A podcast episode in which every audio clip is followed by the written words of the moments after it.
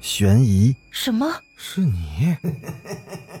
灵异，那个人他居然是飘过来的，他根本就没有腿。奇闻，三天后，警方找到了这辆三七五路公交车。惊悚，别过来！别过来！别过来！欢迎收听《九黎怪谈》。Hello，各位听友，大家晚上好，欢迎继续收听《九黎怪谈》。咱们话不多说，开始今天的故事。刘子瑜疲惫的推开了家里的门，秋风一下子灌进了房间。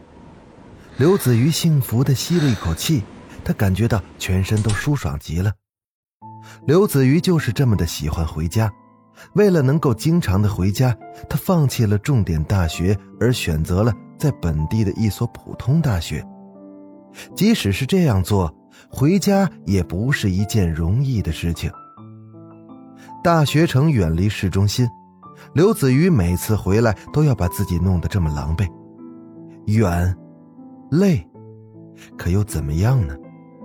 刘子瑜像是被一种奇异的力量驱使着，他就是想要回家，一分一秒都不能够忍耐。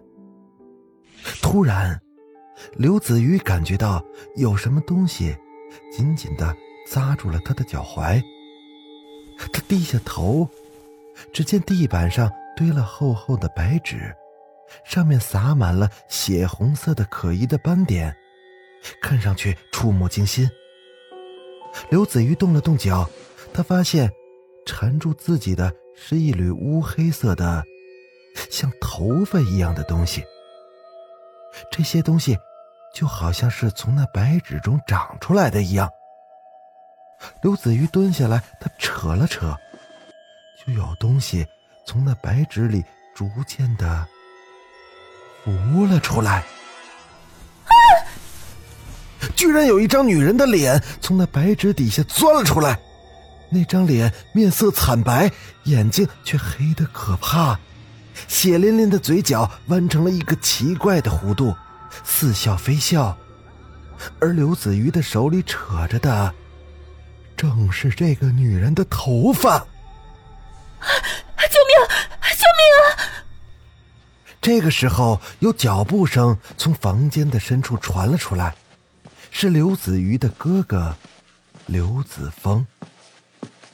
刘子峰看到妹妹的那副样子，赶紧过来安慰她：“傻妹妹，那只是个面具啊。”刘子瑜定睛一看，果然是一个缝了假发的面具。只是这个面具实在是太可怕了。是谁把家里弄成这个样子的？我。一个甜甜的声音从哥哥的背后传来，刘子瑜这才发现那里立着一个长发披肩、相貌精致的女孩。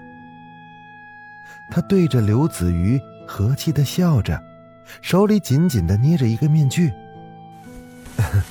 小鱼，这是你嫂子，李梦溪。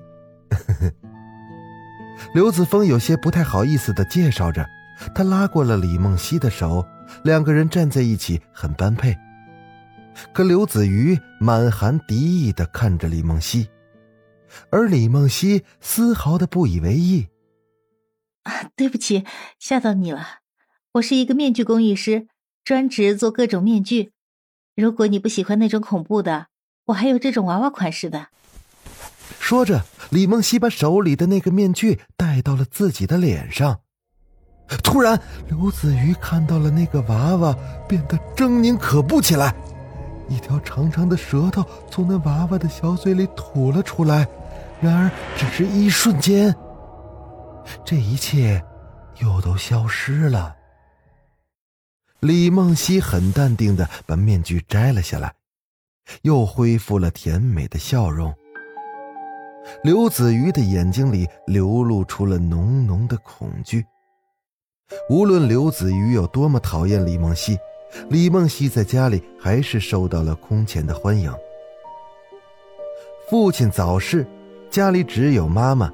以及他们兄妹相依为命。刘子峰对李梦溪的好自然不必多说，就连妈妈都对李梦溪大献殷勤。吃饭的时候拼命的给李梦溪添菜，刘子瑜的心里不由得有些嫉妒。他坐在李梦溪的对面，偷偷的观察。李梦溪的眼睛非常的奇怪，黑眼球明显比白眼球要多。而当李梦溪低头去吃菜的时候，她那双眼睛仿佛就成了纯黑色的，黑的那么不真实。就像是那些面具一样。吃完了饭之后，李梦溪给大家看他的面具。他打开箱子的时候，大家都看呆了。那箱子里装着各种各样的面具，有些可爱，有些华丽，有些还显得那么诡异。最难得的是，其中有一些面具那是高度的仿真，就像是活人的脸一样。哎呀！小溪真是个心灵手巧的孩子，居然做出这么好的东西。小鱼，你要学着一点啊！说完之后，妈妈意味深长的看了刘子瑜一眼，这一眼让刘子瑜是非常的不舒服。我亲爱的嫂子，如今这个年代，面具的销量并不好，如果没有特殊用途，谁会来买呢？你做这么多面具，能够养活自己吗？妹妹，你放心吧，我的面具销量非常好的。不信，我们走着瞧。两个女人之间显然已经有了敌意，但是妈妈和哥哥似乎是一点都没发觉。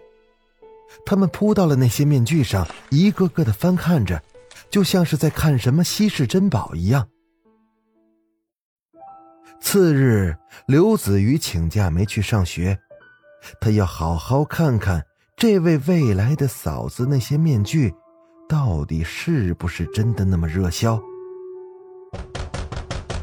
上午八点左右，有人急切的敲门，刘子瑜打着哈欠开门，只见一个中年的男人一脸焦急的看向刘子瑜：“呃，请问这里卖面具对吗？”刘子瑜大吃一惊，这么早就有生意了。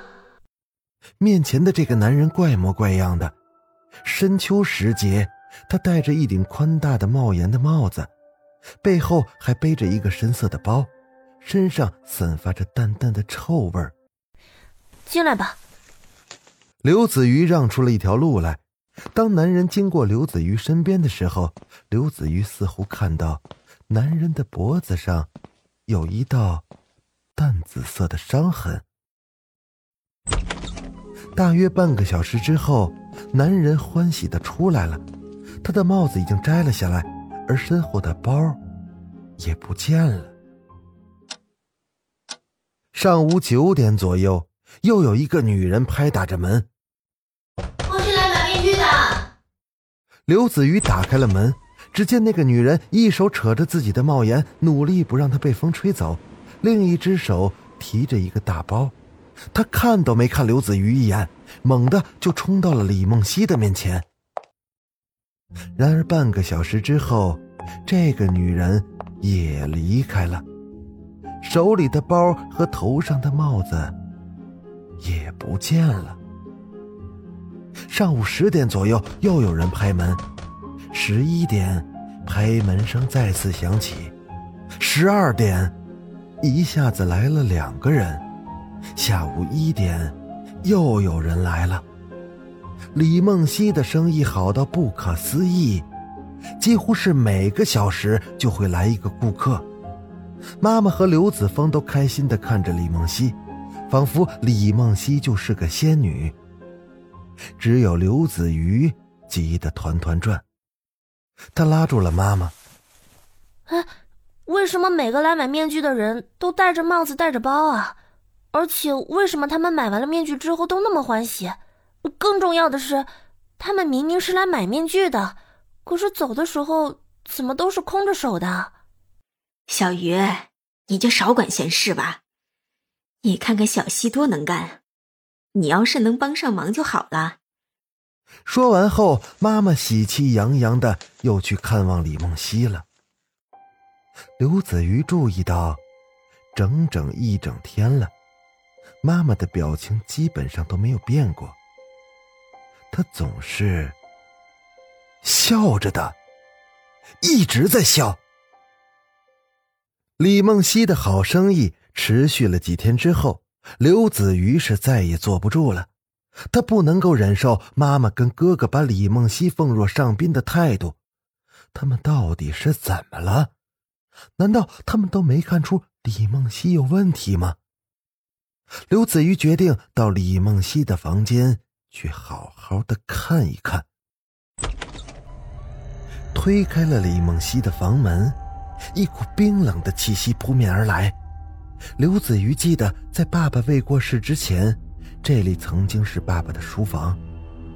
本来房间里有淡黄色的温馨壁纸，可自从李梦溪搬进来之后，那些淡黄色的壁纸不见了，取而代之的是那些发青色的白色的壁纸，壁纸上面还撒了一些红色的斑点。李梦溪的面具堆得到处都是，床上、地上、桌上、桌底下。置身于这些面具之中，刘子瑜就觉得自己像是在太平间里一样，到处都是没有生气的死人脸。救救我！突然，刘子瑜听到他背后传来了一个女人的声音。好了，咱们今天先讲到这儿。欲知后事如何，这个女人到底是谁？咱们下集接着说。我是主播九黎香柳，咱们下集再见。